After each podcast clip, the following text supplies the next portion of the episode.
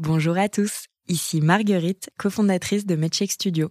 En ce mois de mars, mois de sensibilisation à l'endométriose, je voudrais vous parler de l'un de nos podcasts, animé par une personne brillante, une patiente militante qui s'appelle Marie-Rose Gallès, ou Super Endo Girl sur les réseaux sociaux.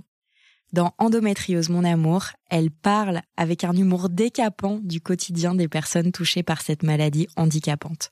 Ce podcast a gagné plusieurs prix et je vous recommande chaudement d'aller le découvrir. Bonne écoute. L'idée au départ, c'est que donc je m'étais aperçue que dans ma patientèle, il y avait finalement beaucoup de gens qui venaient me voir parce qu'il manquait tout simplement de compétences psychosociales. Donc euh, finalement, euh, euh, ils étaient gênés dans leur vie de tous les jours pour des problèmes d'estime de soi, manque d'estime de soi, manque de confiance en soi, manque d'affirmation de soi, difficulté à réguler ses émotions. Et je me suis dit, bah, finalement, ces, ces compétences-là, ces capacités-là, il faudrait que tout le monde puisse les avoir. Et pour ça, il faudrait les donner dès l'école. Et c'est vrai que ça faciliterait quand même la vie des gens et il y aurait moins de gens qui devraient aller voir des psychologues, puisque finalement, c'est souvent une source de souffrance. Donc euh, j'ai commencé un petit peu de manière expérimentale l'année dernière. J'avais donné euh, des cours sous forme d'ateliers facultatifs. Donc sur l'heure du déjeuner, les élèves qui souhaitaient venaient.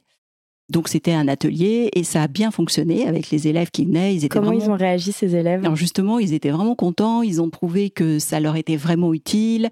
Ils en parlaient chez eux. Enfin vraiment, euh, voilà, ça a vraiment bien fonctionné avec eux.